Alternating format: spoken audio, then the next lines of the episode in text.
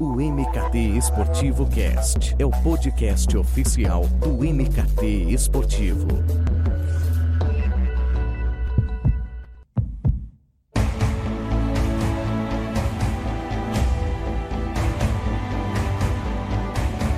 Ouvinte, seja bem-vindo ao MKT Esportivo Cast, o podcast oficial do MKT Esportivo.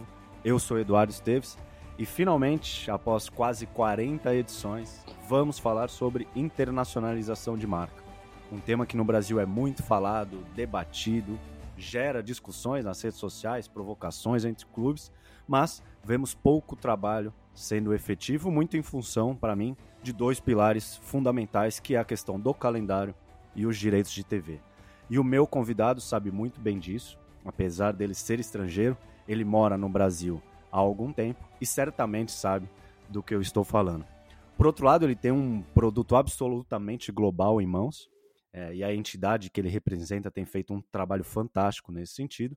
Então, se tem uma pessoa que pode traçar algum tipo de paralelo, é, não digo comparação, mas sobre esses cenários que são tão distintos, é ele e eu tentarei extrair ao máximo para fazer deste papo uma relevante contribuição para o mercado e vislumbremos como é possível tentar, né? Eu disse tentar levar o nosso futebol para fora. Com muita honra, eu recebo e finalmente recebo, né, o Albert Casteló, ele é representante da La Liga no Brasil. Albert, seja muito bem-vindo. Muito obrigado, Eduardo. Enfim, prazer enorme estar aqui participando do MQT Podcast. É, enfim, muito tempo que a gente estava em contato, conversando. Enfim, é, que bom, finalmente encontramos o momento de, de participar neste podcast e poder trazer, enfim, como você falou, né? Como a gente vem trabalhando essa internacionalização e, enfim, tentar fazer um pouco esse paralelo, como você falou. Não, acho que não é legal comparar porque são realidades diferentes, mas sim que a gente pode trocar uma ideia sobre, enfim, como são feitas as coisas por lá e, e aqui no Brasil. É, exatamente. Esse vai ser o nosso objetivo ao longo aí desses minutos.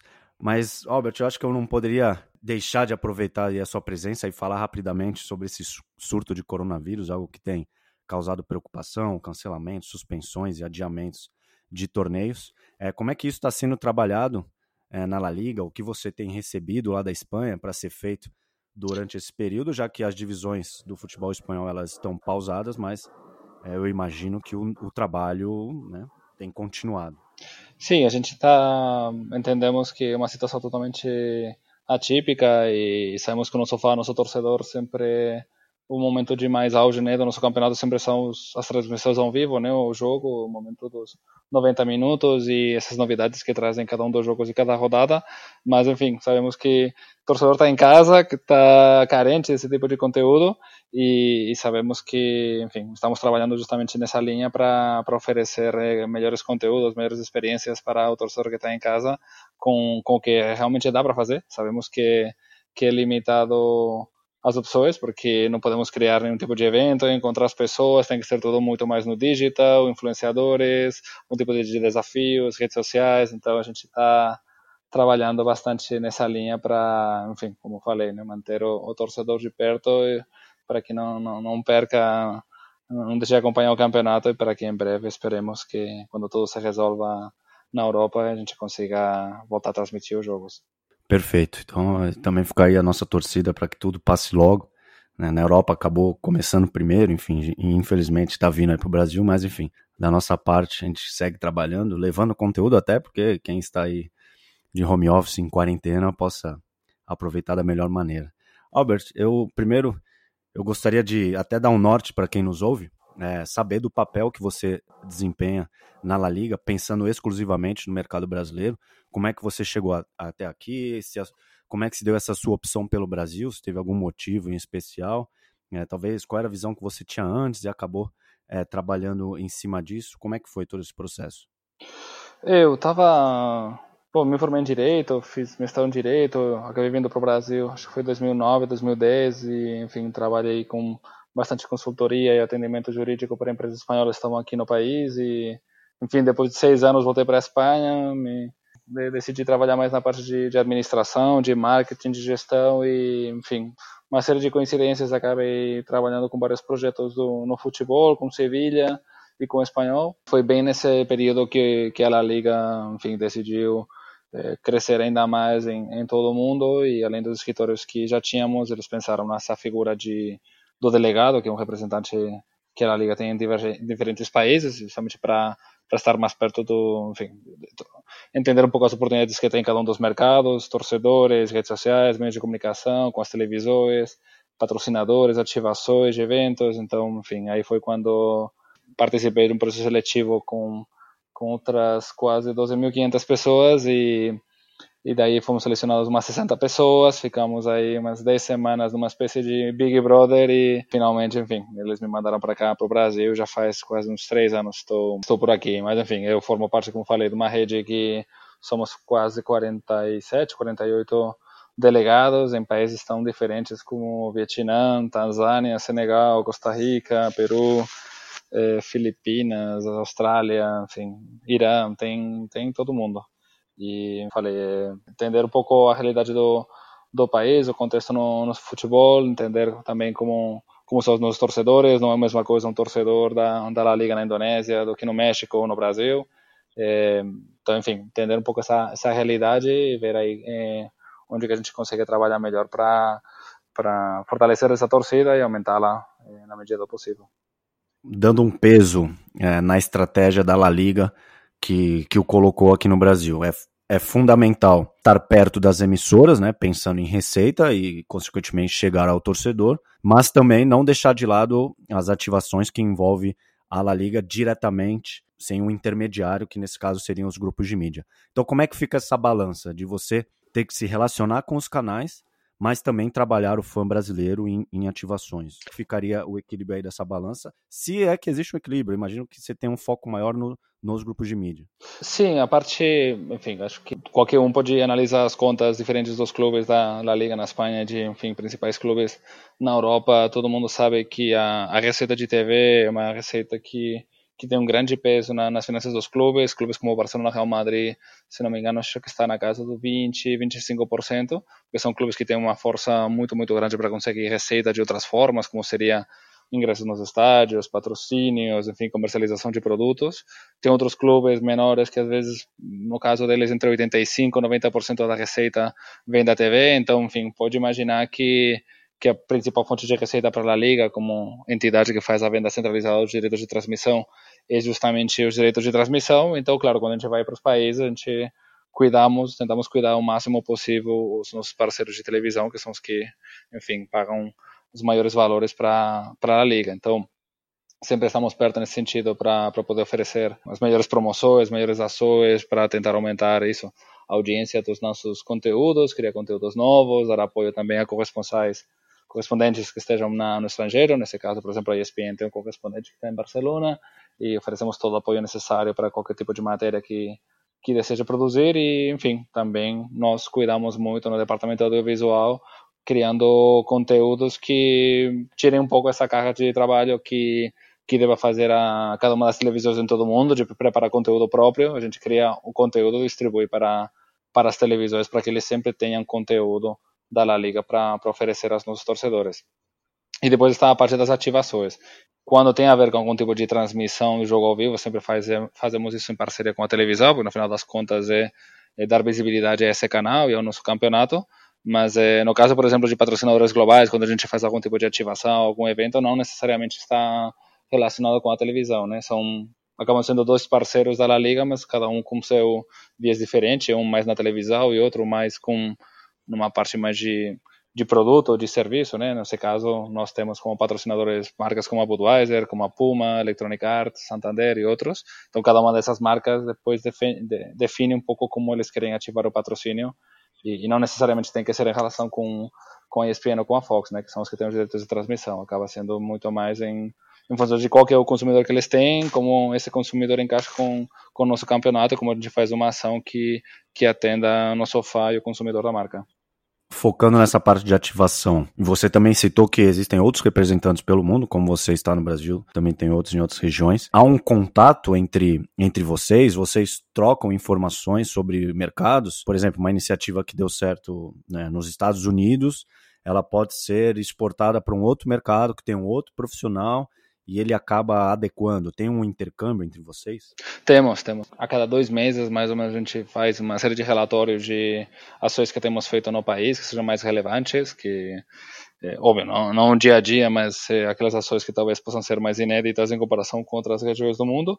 E também faz um pouco esse trabalho de analisar o que está fazendo a concorrência no país, se tem algum tipo de aprendizado que a gente possa levar para algum tipo de ação, compartilhamos isso, então a gente fica vendo um pouco é, enfim, olha, o delegado que está em Singapura fez essa ação, olha que legal. Será que a gente daria para replicar isso no país ou não daria?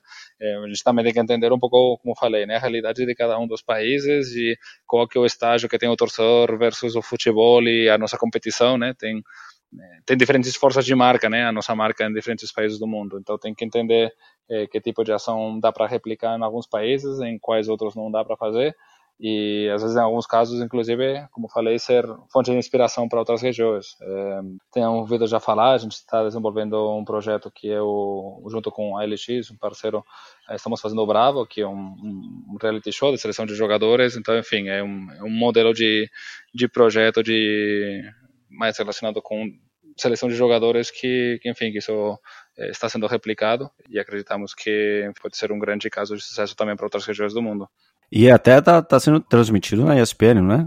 O Exatamente, está passando na ESPN ao vivo. Eh, desculpa, ao vivo não. A primeira emissão do capítulo acontece toda segunda-feira. Depois tem várias reprises ao longo da semana, tanto no, na ESPN como na, no Watch ESPN. E, e, uma semana depois ela também fica disponível em plataformas digitais com, em aberto, como seria o caso do, do YouTube. Ah, fantástico. Eu entendo que até seja natural pelo peso econômico e pela concentração de empresas e de negócios que são feitos, que os players de fora, quando eles chegam no Brasil, eles acabam focando suas atividades no Sudeste, principalmente é, no Rio de Janeiro, em São Paulo. Mas no ano passado, a La Liga ela chegou a transmitir um Sevilla Betis, que é um clássico é, muito forte na Espanha, é, em um evento em Recife. Né? Eu queria que você me fala sobre esse desafio de trabalhar em um país tão grande, né, com tantos contrastes, e dessa necessidade de também chegar em outras regiões é, de fora do Sudeste. Eu não sei se você faz esse trabalho sozinho ou conta com mais alguém, mas eu queria que você falasse desse desafio de um país tão grande, você ter que também contemplar outras regiões que, porventura, é, até torneios aqui do Brasil não chegam.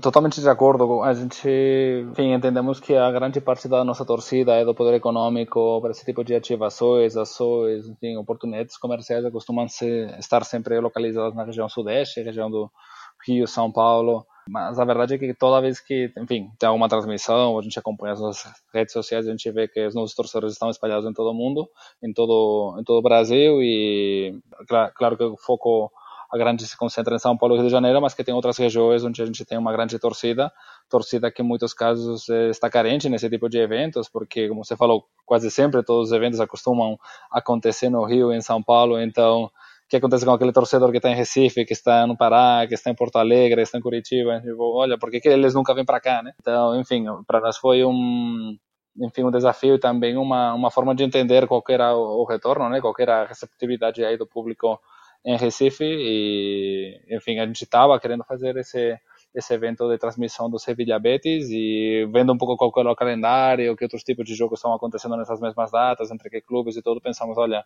é, vamos sair de São Paulo, vamos fazer em alguma outra região, vamos procurar o Nordeste, onde temos uma grande torcida, muitos jogadores do Nordeste passaram pelo nosso campeonato, muitos pernambucanos de sucesso, como por exemplo o Rivaldo, então, olha, vamos vamos fazer lá no Recife. Então, enfim, começamos mais um evento mais petit comité, com jornalistas, com influenciadores, poucos convidados, mas enfim, como uma primeira forma de, de colocar o pé no Nordeste e, e aos poucos pensar em mais ações, em mais colaborações com, com o público do Nordeste. Perfeito. Eu imagino que. Eu imagino não, né? Eu sei que não que seja o seu objetivo por aqui, né? Mas eu queria saber se alguns clubes do Brasil eles chegaram a te procurar para uma conversa, é, às vezes talvez entender o modelo de negócio da La Liga e tentar absorver algo, porque eu sei que é, você tem focado mais em parcerias com entidades, como é o caso da Federação Paulista de Futebol, é, mas eu queria entender como é que os clubes brasileiros é, ainda que indiretamente, né, eles poderiam se beneficiar da sua presença aqui. Se, talvez algum já tenha te procurado para algo completamente informal, talvez uma, uma conversa de bar, nada oficial, mas você chega a ser procurado, ou talvez dar algum tipo de, de consultoria, na, como eu disse, nada oficial? Não, chegar à consultoria não, mas conversa sim, claro. Eu tenho conversado com alguns clubes, tanto aqui em São Paulo como como o Rio de Janeiro, mas tem sido, como você falou, né, conversas mais mais informais e muitas vezes algumas pessoas pensam que, que a gente tem algum tipo de relação na hora de contratação ou venda de jogadores e atletas e a La Liga em nenhum momento se, enfim, tem nenhum tipo de interferência na negociação entre um clube brasileiro e um clube espanhol, né, quando tem quando tem alguma transferência de atleta, seja empréstimo ou contratação. Então, a gente apenas registra o atleta, mas, é, enfim, em alguns casos sim que tem nos procurado um pouco para entender um pouco esse modelo de, internacionalização, entender como que a gente trabalha com os clubes, é, que em algum caso pode servir de algum tipo de inspiração na hora de, de preparar algum tipo de mudanças internamente, mas, enfim, é como a realidade é diferente, né? A gente, como liga, entende que cuida dos interesses dos 42 clubes profissionais da primeira e segunda divisão na Espanha, mas aqui no Brasil não existe uma associação de clubes. Então, o contato de um o contato de um clube acaba sendo como um interesse totalmente pontual, individual, né? Então, uh, no caso de precisar algum tipo de consultoria, algum tipo de apoio, assim, é, o, o melhor seria, enfim, poder fazer isso para um para um grupo para algum tipo de, de, associação, algum tipo de conselho, comitê de clubes, no qual, enfim, eles possam, a gente possa não dar nenhum tipo de consultoria, seria mais uma questão de explicar como que a gente trabalhou esse esse aspecto que, que talvez está sendo mais discutido por parte dos clubes brasileiros e oferecer nosso ponto de vista, o porquê fizemos essas coisas, quais foram os resultados e, na medida possível, enfim, apoiá-los na, nas mudanças que eles estejam pensando, mas chegar a consultoria, enfim, é um pouco mais mas é, não, seria a palavra mais certa, né? Seria mais, enfim, trocar um pouco esse tipo de experiência, de ideias, que, por exemplo, é o caso que fizemos faz umas semanas, que dentro dessa parceria com a Federação Paulista, convidamos o presidente da Câmara dos Deputados, o Rodrigo Maia, para trocar, enfim, uma série de, de experiências que a gente teve na, na La Liga nos últimos anos, desde que foi criada a Sociedade Anônima Esportiva, enfim, controle econômico, centralização da venda dos direitos de transmissão, qual que foi o impacto que tiveram todos os clubes, redução de dívidas, aumento da receita, maiores investimentos, transformações de estádios, de centros de treinamento, enfim, tudo isso para que eles vejam, enfim, como a gente fez.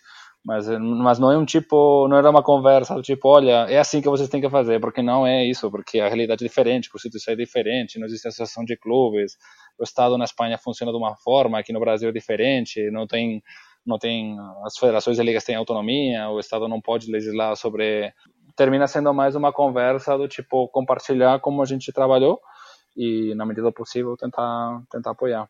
Sim, mostrar alguns caminhos, mas como você disse, nada oficial assim. Né? Albert, entrando, é, eu queria voltar alguns anos entrando no, no processo de internalização de marca de La Liga e me corrija se eu estiver errado, é, focando no âmbito publicitário, né, já que aqui temos esse foco na comunicação e marketing, eu considero a campanha Não é Futebol, é La Liga como um, uma espécie de pontapé inicial que a, a, entidade espanhola ela falava para o mundo que ela vai muito além de uma competição, mas ela é sinônimo de entretenimento, de um espetáculo, de uma liga que chega para mais de 180 países. Assim, digamos que de uma maneira invisível, eu acredito que esse grande passo dado pelo futebol espanhol foi em 2015, quando foi instaurado é, um novo modelo de distribuição do broadcasting, que passou a ser mais, mais democrático, já que antes o Real Madrid e o Barcelona eles ficavam com praticamente 75% da verba de TV, algo que, que gerava um desequilíbrio absurdo. Mas o mais curioso é que neste novo modelo é que o Real Madrid e o Barça eles seguem ganhando o que já ganhavam, mas acho que impactou positivamente os menores. Tinha clube que ganhava antes 15 milhões de euros, passou para 60 milhões, 80 milhões. Então, pelo visto, era o que faltava era uma gestão mais profissional que olhasse para o torneio como um todo, né, sem ter é, privilégios tão claros. Então, eu queria que você comentasse sobre essa mudança que, que colocou os clubes em condições, é, digamos, de experimentar um crescimento é, muito mais sólido e sustentável.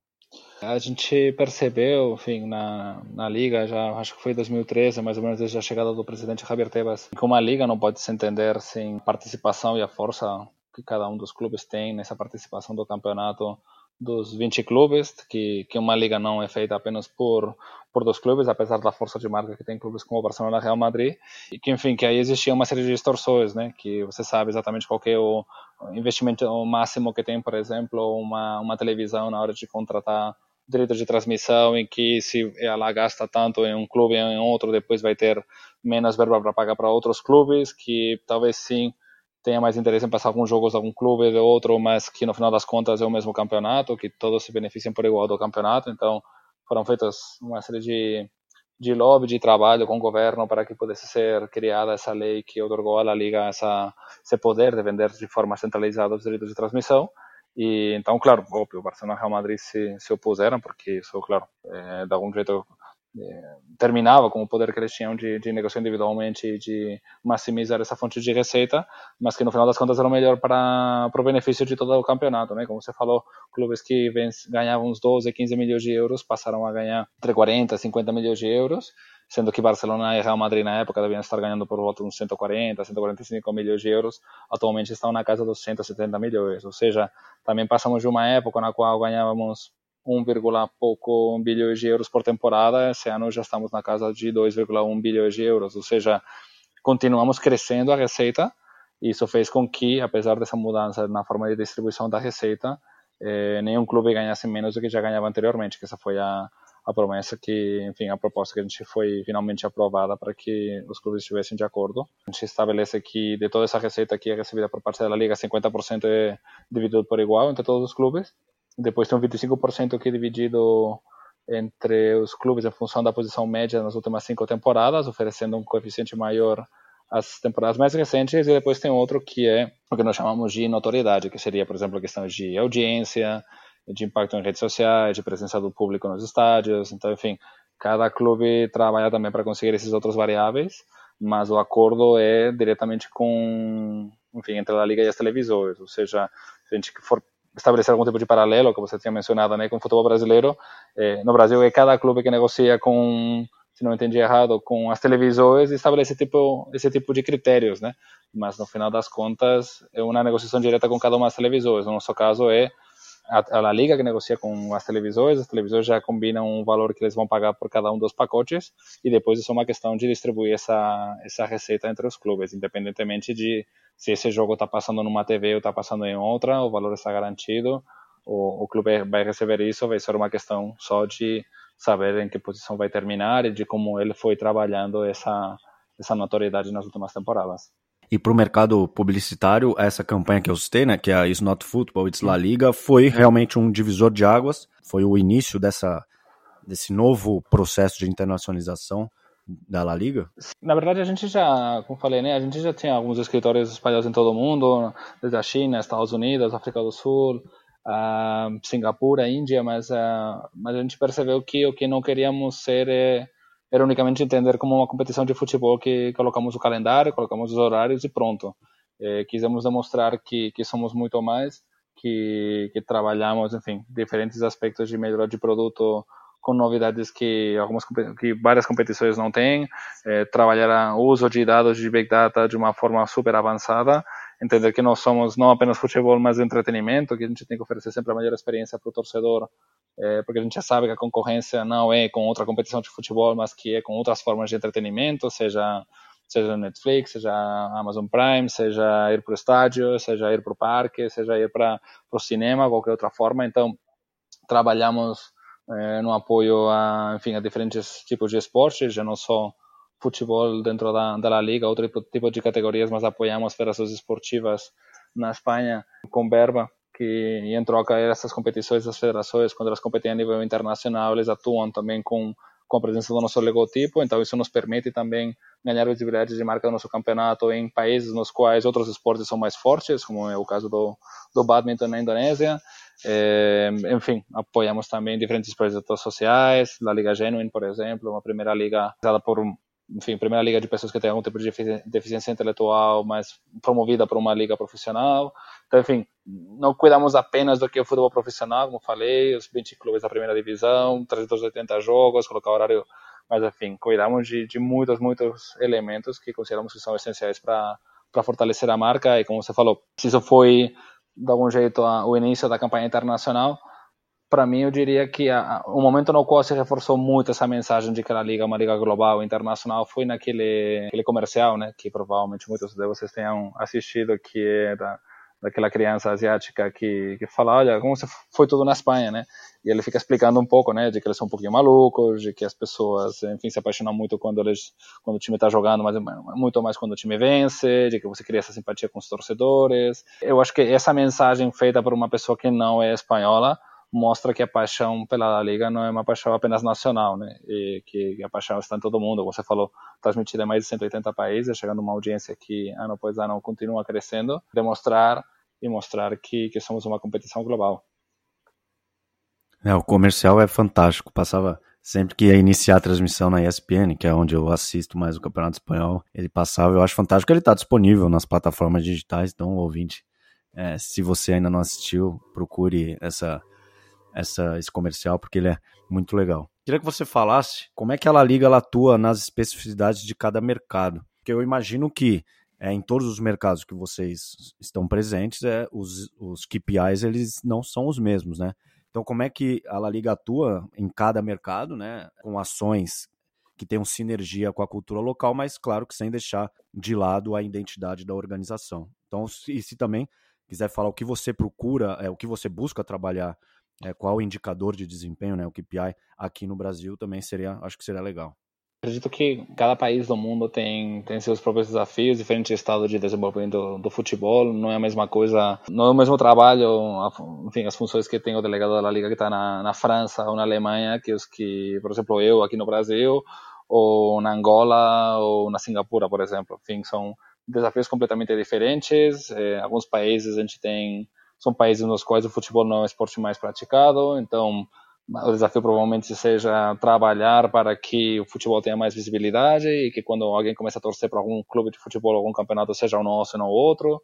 Em outros, por exemplo, na Ásia, tradicionalmente são países que têm uma preferência maior pela pela Premier League. Então, no nosso caso, é tentar fortalecer a nossa marca ali para ganhar, para reduzir esse espaço. Em outros países, como por exemplo no México, o futebol é o primeiro esporte e a La Liga está na frente de, de, muitas competições, inclusive em alguns casos da, da própria liga local. Não tem nenhuma outra liga estrangeira que seja mais forte que que a nossa. Então, enfim, os desafios são diferentes. A gente tem maiores possibilidades, por exemplo, de, de ativar patrocínios ou de conseguir patrocinadores, porque porque eles sabem que tem uma grande visibilidade, que tem uma grande torcida e, e faz com que, enfim, consigamos ter um retorno diferente, ou enfim, uma série de resultados que são diferentes dos que, enfim, por exemplo, poderia ter o meu colega que está na Alemanha. É diferente poder, por exemplo, tentar vender patrocínios da La Liga na Alemanha porque você está na casa de um grande competidor. Mesma coisa o colega que está na, na, Inglaterra. Então, enfim, são funções diferentes. No caso, por exemplo, da, da Europa, eh, são regiões nas quais há muita presença de clubes espanhóis em períodos de pré-temporada, ou por exemplo o que acontece na China, o que acontece nos Estados Unidos. Então, enfim, muitas vezes também as funções são de, de apoio a aumentar a visibilidade do clube nessa, nesses territórios. Caso do Brasil, o exemplo esse que estava dando da pré-temporada é um pouquinho mais complexo, porque por questão de calendário não tem como trazer um, um clube espanhol para cá para fazer jogos de, de pré-temporada contra, contra clubes brasileiros, porque bem na época que os clubes estão tendo Brasileirão e outras competições da, da Comebol. Mas, é, enfim, também nos encontramos com que um, existe uma, uma competição local muito forte, então eu às vezes assemelho ela a, um mercado como, por exemplo, o mercado italiano, o mercado alemão ou inclusive o francês, né, porque estamos, enfim, num território onde o, o campeonato local é muito forte e onde, como competição estrangeira, a gente tem uma força bem parecida a, a outra competição internacional, como por exemplo a Premier League. Desafios diferentes, mas, é, enfim, estágios de desenvolvimento também diferentes, né? A gente vê que está passando o Brasil por uma grande fase de transformação, de como é feita, enfim, essa digamos essas formas de ativação, essa captação de patrocínios, marcas que participam no esporte, né? A gente vê que são diferentes, né? O, o tipo de marcas que participam aqui no Brasil das que das que participam na Europa, então desafios completamente diferentes entre um país e outro fazem com que seja necessário se adaptar, entender as realidades, entender por onde que a gente consegue aproveitar essas oportunidades. E algo que você pode está ligado em relação ao mercado brasileiro. É, o digital seria um diferencial pensando no nosso mercado, porque Sim. o Brasil, ele acho que está num dos maiores, está no top 5 aí da La Liga, pelo menos em termos de redes sociais. Acho que Sim, é no Instagram. O Instagram é. O, o Brasil é o primeiro país em número de seguidores no, no, Instagram, na frente de, de outros países. Ou seja, a nossa conta global do Instagram é, é uma só, não temos nenhuma outra por, por país, então a gente entrando um pouco nesse lista, essa listagem de qual é a origem desses nossos seguidores, a gente vê que o Brasil, é, enfim, é o país que tem o maior número de seguidores. Então, e olha que as, os posts, como os conteúdos são quase todos feitos em inglês, ou em alguns casos a gente consegue fazer algum tipo de conteúdo patrocinado em português, mas normalmente em inglês e, e olha o impacto. Então imagina, eu sempre falo, até às vezes brigo aí com, com a equipe da Espanha se, se daria para a gente ter uma conta específica com conteúdo exclusivo para o português para ter essa essa maior conexão aí de conteúdos com o público, mas enfim, é, é complicado porque aí, enfim, todos os países do mundo pediriam poderiam ter a mesma coisa, então imaginam a gestão de contas de redes sociais em árabe, em chinês, em tamil, enfim, um monte de línguas que tem no mundo. Seria complicado, mas por agora a gente trabalha só com uma conta, uma conta global. Brasileiros na nossa conta do Instagram temos aproximadamente 1,6 milhões, se não me engano. No Facebook também são mais de praticamente 2,5 milhões, então temos mais ou menos uma um número de seguidores em plataformas digitais que gira por volta dos 5 milhões de seguidores. Então, enfim, estamos na frente de qualquer outra competição internacional. E, então, enfim, sim, realmente o, o case do, do Brasil é um dos que mais destacam na, na área digital entre os outro, outros países do mundo. O México também é um país que, que tem uma forte relevância no Facebook, por exemplo.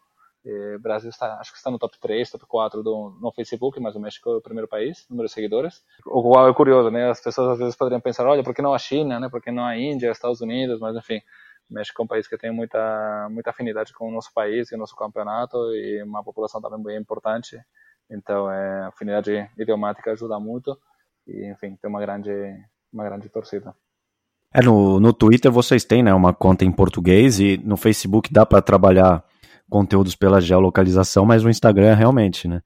É, é, um perfil só, então a comunicação acaba sendo, como você disse, sendo inglês, talvez. Pode não impactar aí uma parcela de brasileiros que não dominam a língua, mas, enfim, a imagem fala por si só. Se tem um, se tem um Messi, se tem um jogador midiático, naturalmente ele acaba engajando. Mas pelo menos no Twitter o bacana é isso, né? O Twitter, como é aquela é a rede social mais ali do momento, né? Que você consegue trabalhar real time, pelo menos a La Liga e também outros, né? Tem outros idiomas também, ela consegue fazer um trabalho muito bacana. E até aproveitando que eu, que eu falei sobre isso, eu queria falar um pouco sobre essa estratégia digital adotada por vocês. É, foi impressionante o crescimento nos últimos cinco anos. Acho que até saiu um balanço né, no começo desse ano. É, e além desses perfis no Face, no Twitter, no Insta, é, a partir de 2015 vocês criaram perfis né, em plataformas específicas de de cada país. Eu até anotei aqui, porque senão certamente eu ia esquecer. Uhum. E eu também nem sei se é esse nome, mas enfim, que é a OK e a VK na Rússia, a Weibo, WeChat, a Douyin e a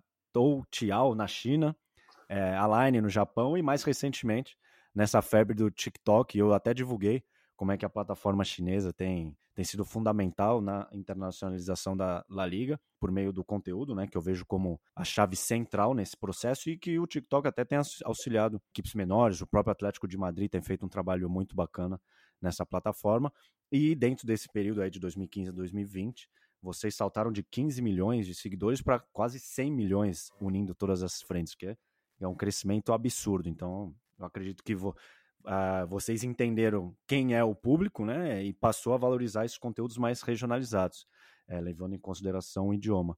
Então, queria que você abrisse um pouco aí todo esse trabalho no digital que vocês têm desenvolvido. Como falei, é, entender um pouco a realidade de cada um dos países, e o consumidor, onde que onde que ele se encontra, que tipo de conteúdo ele gosta, como ele gosta de receber esse conteúdo, como você falou, né, o, o VK, VContact da, da Rússia, a, o Cacau, por exemplo, da Coreia do Sul, é, enfim, a gente temos, claro, aqui no país porque não tem mais Orkut, né? Mas se imaginemos que o Orkut fosse a rede social forte que não estivesse presente em outros países, eu provavelmente diria, olha, liga, precisamos ter uma conta, uma plataforma no, no Orkut e com certeza teríamos, porque, como falei, uma coisa é manter a nossa marca global, nossa linguagem, mas a, mas a forma de contactar tem que ser adaptada a cada uma das realidades do, dos países e dos torcedores, isso que tem nos feito é, crescer tanto também com muitas parcerias e com muita enfim, trabalho feito com influenciadores, com pessoas bem famosas que, que, que prestigiam muito o nosso campeonato, que têm essa admiração para o nosso campeonato. Temos feito várias campanhas de, de enviar pessoas super relevantes para o nosso país para para terem grandes experiências, como o caso do Felipe Araújo, levamos ele para para um encontro inédito com com Arthur, o jogador do Barcelona, eles os dois são de, de Goiânia e eles, enfim, fazia tempo que eles não se viam desde que ele, o Arthur tinha ido para o Barcelona. Então, enfim, criamos aí um evento surpresa, além de, de oferecer para o Felipe um pouco a experiência de acompanhar o derby de Barcelona, entre o Espanhol e o Barcelona. E também, por exemplo, em agosto, que é quando a gente faz o lançamento da temporada, fazemos um, um evento que nós chamamos de unboxing, que é a campanha de, de lançamento da nova bola da, da La Liga e, e convidamos o Tomás Costa, um ator é, bastante relevante aqui no, no Brasil e, enfim, levamos ele para a abertura do campeonato entre o Atlético de Bilbao e o Barcelona.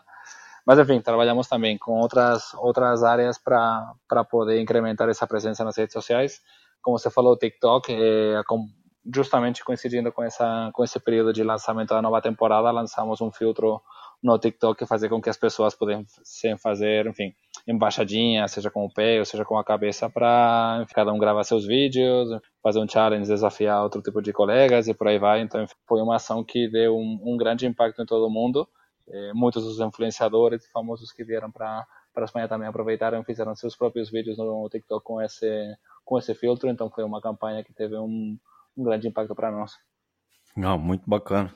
E foi até também por ocasião da, da bola da Puma, não foi? Exato. Nós conversamos com a Puma, como sabíamos que íamos fazer o lançamento da nova bola, então trocamos uma ideia com eles, e combinamos também isso com o TikTok, criamos o filtro e, e distribuímos isso entre os influenciadores e na, na plataforma.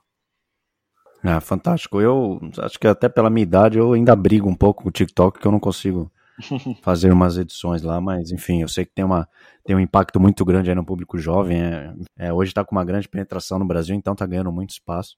Então, e a La Liga vislumbrou isso, eu achei fantástico, até à frente da, de outras ligas. É, vocês hoje estão em. Vocês têm 12 escritórios, é isso? Espalhados pelo, pelo mundo? Temos em México, Estados Unidos, uh, Nigéria, África do Sul, China, Índia, Singapura, Xangai e Pequim. E acho que tem outro escritório, se não me engano, acho que em Bruxelas, além dos escritórios que estão em Madrid e em Barcelona. É, o que eu acho que o, até eu, eu, divulguei, o último foi em Londres, né? Que vocês inauguraram. Isso, exatamente. Que é, exato, que é o mais recente. Exatamente, criamos um novo escritório em Londres. Como falei anteriormente, é, costumamos, temos muitos clubes que que continuamente tem, enfim, diferentes ações ou pré-temporadas, enfim, eh, na Inglaterra, então, enfim, termina virando um pouco um hub de onde o qual os clubes espanhóis, enfim, diferentes representantes. Quando eles vão para a Inglaterra, então podem utilizar nosso nosso escritório como um ponto de encontro com com outros clubes, também, enfim, é um lugar de onde tem muita conversa, muita discussão de qual que vai ser o futuro do futebol, tanto na, na parte de inovação, de transmissão, então acaba sendo um pouco a extensão do escritório de Madrid, só que em Londres. É, o legal é que com, com essa presença física vocês, vocês acabam entendendo aí as particularidades de cada mercado. E eu acompanho a La Liga há um bom tempo e eu não, não sei se isso é novo ou sempre foi assim, aí você vai me falar. E eu não tinha notado ainda que nenhum jogo ocorre no mesmo horário, né? Então eles não eles não concorrem entre si, isso faz com que é, a liga consiga trabalhar mercados específicos, né, em termos de horário mesmo, ou mesmo manter uma boa audiência é, em todos os duelos. Eu queria que você contasse isso para gente, como é que funciona essa mecânica de horários, é, envolve até mesmo uma parceria com a Microsoft, e também sobre esse Big Data que vocês possuem e que faz com que vocês consigam atuar de uma maneira mais, mais estratégica, não somente nessa questão do calendário de jogos, mas também numa, na parte mercadológica de conhecer quem é que consome o produto de vocês. Sim, é, o que a gente quis fazer com, enfim, com, com a, a nova lei de, de venda centralizada dos, direitos de transmissão foi também mostrar que quanto maior é a presença e a exposição dos jogos, enfim, maior a audiência que você consegue. Então, não adianta colocar vários jogos no mesmo horário, porque as televisões vão ter que escolher. Se você tem poucos canais na televisão linear, por exemplo, uma TV paga, você tem poucas opções de, de canais para você colocar todo esse número de jogos, e você tem que entender também que tem é, outra concorrência de produtos audiovisuais nesse período, seja outra liga de futebol, seja algum outro tipo de esporte, é, seja regular, como acontece com as ligas, ou seja com um campeonato pontual, como poderia ser tênis ou outro. Então a gente entendeu que espalhando bem esse esses horários a gente consegue ter um máximo de audiência, já não só na Espanha, mas também no estrangeiro. E aí depois o trabalho foi mais de identificar quais seriam os melhores horários para colocar cada um desses jogos. Um, um dos elementos é, é, enfim, considerar qual era qual o impacto que tem esse jogo na cidade na qual é disputado. Então, enfim, a gente analisa, por exemplo, olha, se nesse fim de semana está tendo também uma maratona na cidade, está tendo algum outro show, qual é a situação que está o, o clube nessa nessa rodada em comparação com outras rodadas nas quais o jogo aconteceu nesse horário? Será que a gente teve muita audiência entre esses dois times em tal rodada na região da África na região da Ásia dos Estados Unidos? Enfim, então a gente usa todo um conjunto de informações que a gente tem dentro dessa plataforma da Microsoft e pergunta para o algoritmo qual seria o melhor horário para colocar esse jogo. Então, enfim, considerando todos esses elementos e elementos outros como, por exemplo, olha, qual é a audiência que está tendo, coloco sempre esse exemplo, né, que é o, o, caso do espanhol, que tem um centroavante, que é o, o Vulei, e sabemos que muita audiência do, do clube vem da China justamente por isso. Então, enfim, é, muitas vezes acostuma o espanhol a jogar em horários que são provavelmente um dos primeiros horários de domingo. Por quê? Porque isso encaixa com o horário de noite da, da China. Então, digamos que, como falei, né, adaptamos o, os horários e escolhemos eles sempre em função de qual que, qual que é a fórmula na qual a gente consegue ter o máximo de presença de público nos estádios, seja um jogo de manhã ou à noite, e também qual que vai ser a audiência que vai ter esse jogo nas diferentes regiões de todo, de todo mundo. No caso de Barcelona e Real Madrid, eh, imagino que talvez você também tenha percebido, eh, como só temos dois clássicos por temporada e temos uh, uma torcida igual de forte em todos os países do mundo, o que a gente faz é na, no primeiro turno colocamos um horário mais pró-Ásia, então costuma acontecer num horário que aqui no Brasil são entre umas 9 e 10 horas da manhã, e depois no segundo turno a gente coloca um horário mais América, então que na Espanha seria umas 8 ou 9 horas da noite, aqui costuma ser umas 4 ou 5 horas da tarde, então, assim, desse jeito a gente consegue é, oferecer sempre o clássico em um horário bom para cada uma das regiões do mundo. E o campeonato ele não é espelhado, né? Sim, se eu começo enfrentando o Atlético de Madrid é, na, no segundo turno, eu não começo né, enfrentando o Atlético de Madrid. Então vocês também trabalham essa questão da competitividade. Sim, é, Até para gerar algum. Exato, algum o que nós tipo... chamamos de, de calendário simétrico, ou seja, não necessariamente na, na, na, ordem na qual foi criado os jogos da, da primeira rodada até a rodada é, na rodada 20, normalmente sim, vai ser o mesmo jogo que aconteceu na primeira rodada, mas ao longo do segundo turno os jogos estão é, distribuídos de uma forma diferente, justamente para para criar, enfim, ainda mais competitividade que não seja tão previsível, poder chegar até o fim da temporada com diferentes opções ainda em aberto e tenha uma, uma emoção até até os últimos minutos. Não, isso é fantástico. Quando eu ouvi a sua participação no podcast do Fora de Série, eu falei, não, eu preciso perguntar isso, levar para quem ouve o MKT Esportivo Cast, porque é, você não ter jogos concorrendo e também não espelhar, né, não deixar é, o, o torneio, a primeira, a primeira, o primeiro turno igual ao segundo turno, eu achei isso fantástico. Você consegue ter mais audiência porque, porque eu falei, né, se você é um torcedor que você gosta de ver futebol, e você está em casa, assim, são poucos, né? São raros os que, que, gostam de ficar muito, muito tempo assistindo todos os jogos. Mas se você quiser ver todos os jogos, você consegue vê-los todos ao vivo, dando mais audiência para o canal de televisão do que daria apenas podendo ver quatro ou cinco. E você consegue dar mais exposição às marcas que patrocinam esse campeonato. E até para a televisão, se imaginemos que o nosso campeonato, o campeonato que tem maior força dentro daquele canal de televisão naquele país, então imagina a chance que tem esse canal de televisão de poder vender patrocínios, espaços de mídia relacionados com o nosso campeonato. Vem, tem muita mais chance de, de ter essa visibilidade tendo 10 jogos sendo transmitidos em horários diferentes do que tendo, sei lá, três janelas diferentes de horários, no qual a pessoa, enfim, a empresa só teria poucas chances de, de vender esses espaços de mídia, entendeu?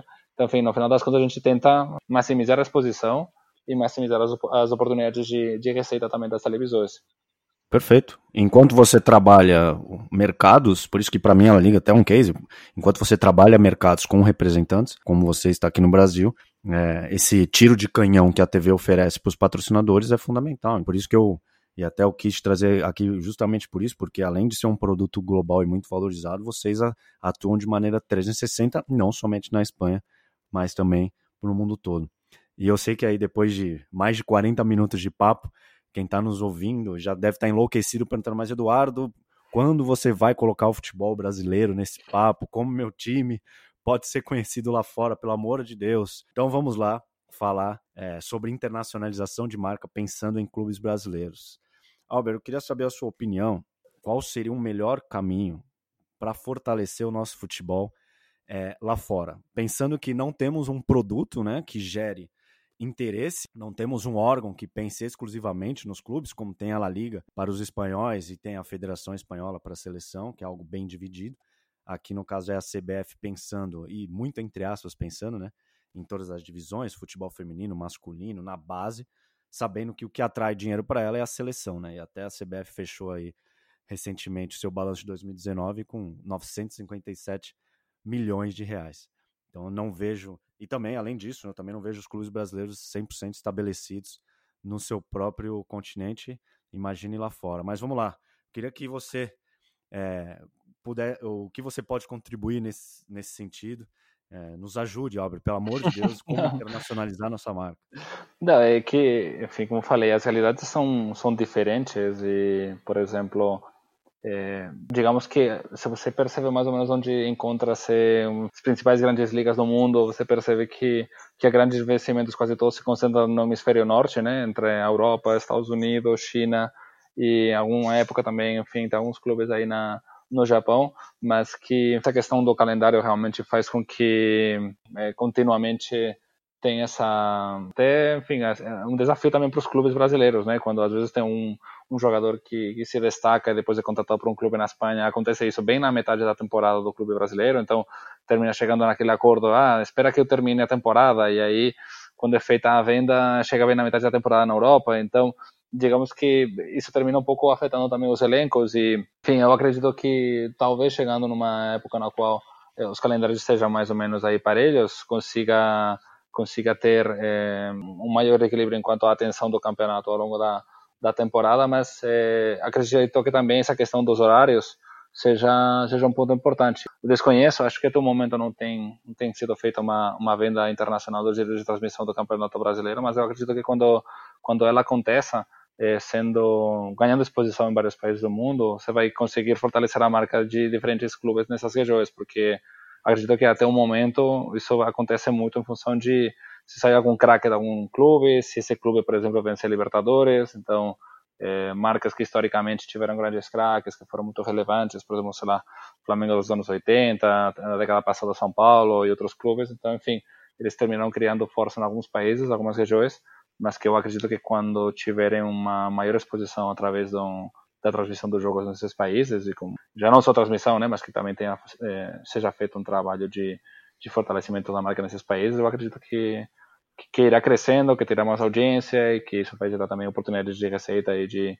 de diferentes formas de fortalecer a marca dos clubes nesses países. Então, mas é, enfim, acredito que são várias vários elementos os que enfim, impactam nessa nessa estratégia. Não, como você falou, não, não existe uma uma associação de clubes. Então, acredito que pouco a pouco os clubes vão se juntando para para discutir isso. Se, se eles não estiverem fazendo isso, eu acredito que, que é importante se juntar e conversar, porque no final das contas é, o resto dos países de ligas estão fazendo isso, estão se juntando e trabalhando para ser mais competitivos globalmente, que anteriormente os campeonatos apenas passavam ao nível nacional e aos poucos foram chegando ao nível internacional. Então chega uma hora na qual o torcedor tem uma grande oferta de campeonatos e e ou você se adapta à realidade dessa global ou outros vão ganhar cota de mercado em outros países onde você também poderia estar aí, né?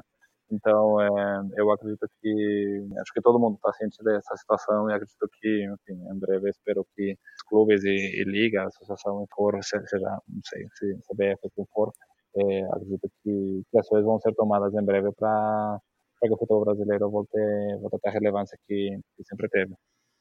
Nessa questão do horário, você foi perfeito, que eu, eu já fiz intercâmbio na Europa e eu lembro que eu fui assistir um jogo da Libertadores, era três horas da manhã, onde eu morava. Então, é, imagine, se alguém vai sem um atrativo, né, por exemplo, sem um grande jogador em campo, como é que alguém vai dormir três, quatro da manhã na Europa para ver um jogo de de um clube brasileiro, enfim, um duelo entre brasileiros, porque nesse caso, era, como era de Libertadores, não eram entre brasileiros. Mas pensando na internacionalização, acho que também entra um outro problema, né? Que é saber quanto vale né, o futebol brasileiro. Se no nosso mercado é uma conta factível, né? Com décadas aí de venda de direito, de televisão e de patrocínio, globalmente ainda é um, é um mistério, né? Porque afinal o brasileirão não existe não existe para o mundo. Você acha que o, o streaming ele pode ajudar nesse sentido? Até o Atlético Paranaense lançou uma plataforma de, recentemente, e, essa, e tem até transmissão de jogos. O Barcelona tem até também fortalecido né, a sua, o seu canal de TV. Não tem jogos, né?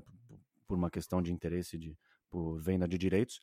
Mas o Flamengo, Santos, Corinthians também já utilizaram essa estratégia de colocar no YouTube. É, teve a iniciativa do Canal 11 também, com o Flamengo e o Santos, por conta dos técnicos portugueses.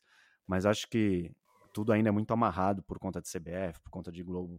Então, assim, você acha que o streaming, ele, ainda que o streaming ele ataque nichos, né? Acho que é errado pensar que ele popularizaria uma modalidade. Mas você acha que ele pode ajudar de alguma maneira? Não sei, talvez com conteúdos originais, nem tanto com transmissão? É, streaming é mais uma forma de, de distribuir, existem várias fórmulas, pode ser uma fórmula parecida que tem a, a NBA ou a NFL, que você tem o Game Pass, né, que você consegue disponibilizar em qualquer país do mundo sem necessidade de você ter um acordo com uma televisão local, ou você pode se apoiar numa televisão local, você tem a opção de, de procurar uma TV que passe os jogos em aberto, que aí você te dá, eles te dão muita visibilidade, mas te dá menos receita, ou você pode procurar uma TV paga, que vai te dar mais receita e talvez um pouquinho menos de, de visibilidade. Eu acho que se você, enfim, eu não desconheço, enfim, é a, a situação da força da marca da, da, competição no estrangeiro, né? Mas quando você tem que criar uma força no começo, você precisa ter pelo menos presença, né? Que tenha visibilidade, então que o que atualmente não tem. Então, normalmente, se a força não, não é relevante nesse primeiro momento, o que você precisa primeiro é exposição então, provavelmente eu iria em plataformas nas quais eh, o custo seja relativamente baixo, para que o torcedor pelo menos consiga primeiro conhecer a competição, que comece a criar esse tipo de, de afinidade com a competição, que termine criando essa paixão, que a base de, de fãs continue crescendo e aí depois você consegue rentabilizar, estabelecendo outro, outro tipo de fórmula de venda do, dos direitos de transmissão para você, enfim, captar, esse, capitalizar, né, esse tipo de, de torcida e de audiência que tem o campeonato no estrangeiro. Então, é, eu acho que o primeiro, o primeiro passo é justamente isso, né? Conseguir fazer essa essa venda dos direitos de transmissão no estrangeiro. É, streaming é uma opção, mas aí tem que tem que entender bem exatamente em que país funciona bem o streaming, né? Não, não é a mesma coisa tentar vender o direito o campeonato brasileiro no streaming, sei lá, na Indonésia, do que fazer isso na no Japão, na, na Espanha, nos Estados Unidos. São, enfim, até a forma de chegar e a linguagem também também é diferente, como você falou, né? Os horários dos do jogos. É, alguns jogos provavelmente seja entre semana ou seja no fim de semana, isso deve ser adaptado porque se tiver um, um grande clássico, imaginemos, né, entre um Fla-Flu, enfim, outro grande derby que exista no, no país, é, entendemos que é muito importante a audiência e o público que tem no, no Brasil desse jogo, mas se formos comparar, por exemplo, a capacidade de receita que poderia ter esse jogo em, em questões de direitos de transmissão em outro país do mundo, se você conseguir colocar esse jogo num horário bom por exemplo, para a Europa, para os Estados Unidos. Então, enfim, aí aí você como entidade que organiza o campeonato, você tem essa dúvida, né? Nossa, vou colocar o jogo depois da novela, às nove, ou vou colocá-lo às seis horas da tarde, porque vai passar um horário bom e vou ter maior audiência e vou conseguir mais receita nesse país, entendeu? Enfim, aí chega uma hora que, que o campeonato já não faz uma gestão dele como um campeonato nacional, mas como um campeonato global, né? Enfim, eu acredito que em algum momento essa, essa discussão vai chegar.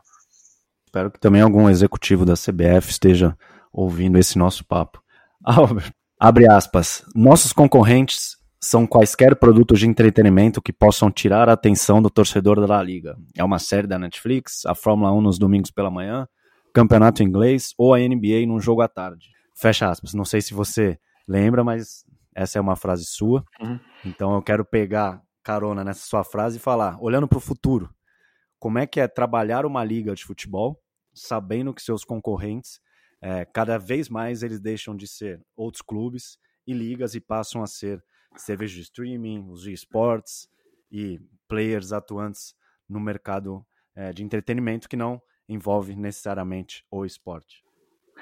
É, como falei, né? Tudo que é oferecer sempre a melhor experiência já não é só naquele torcedor que vai para o estádio, mas aquele que está em casa. Então, para isso a gente faz temporada por temporada grandes investimentos na qualidade da transmissão, sempre tentando trazer o melhor que tem na, na tecnologia, na, enfim, na, na, indústria da transmissão eh, cinematográfica do, da, enfim, do entretenimento, com câmeras aéreas, repetições, enfim, 360 graus, tudo que vocês podem ver na, nos nossos jogos, vocês veem que tem muitos elementos que não estão disponíveis em outras competições, como a gente consegue oferecer melhores conteúdos no digital para estar perto do torcedor, aquele que não consegue acompanhar em casa. E, e conversar também com o torcedor desde, desde o começo. A gente sabe que tem uma grande torcida de novas gerações de, de futebol, aqueles que até é, não sei se pedir desculpas, né, mas é que a gente vê muitos garotos, por exemplo, aqui no Brasil que que eles andam com camisas de, dos nossos clubes, antes do que um clube local. Então, enfim, é, é importante também trabalhar essas futuras gerações, porque são aquelas que, que depois vão continuar torcendo pelo, pelos nossos clubes da nossa competição. Deixou de ser um produto nacional, agora um produto totalmente global. Então, quanto mais a gente consegue oferecer e mais consiga conectar e criar esse tipo de emoção, é, tendo sempre, pois isso, os melhores clubes, os melhores jogadores, é, que continuem ganhando Champions League, bola de ouro, os grandes craques aí na nossa competição, isso vai fazer com que, com que a gente consiga continuar se destacando entre outro tipo de ligas de, e formas de entretenimento. Albert, muito obrigado pela sua participação. Por mais que você represente um produto global e, e faz com que tenha completa sinergia aí com o tema que, que debatemos hoje, você é uma referência para o nosso mercado, tem feito um trabalho espetacular para a La Liga e também para o fã brasileiro que mesmo longe, ele consegue se aproximar do futebol espanhol e isso passa é, também pelo seu, pelo seu trabalho e pelas iniciativas que você tem desenvolvido aí nesses anos que você está no Brasil. Então, é, eu vejo isso como um reflexo da sua competência e foi um prazer recebê-lo no MKT Esportivo Cast. Sim, imagina, muito obrigado por, pela oportunidade, pelo, pelo papo, espero ter esclarecido algumas dúvidas, eh, ser de inspiração em outras, e, pero continuar participando em outras oportunidades aqui no, no podcast. Contei comigo para o que precisar. Estamos aqui, estamos juntos. E é isso, ouvinte. Você que ficou até o final, meu muito obrigado. Compartilhe este episódio nas suas redes sociais.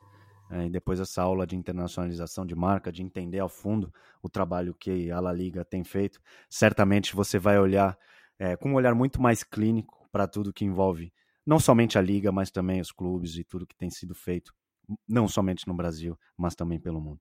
Muito obrigado e até a próxima.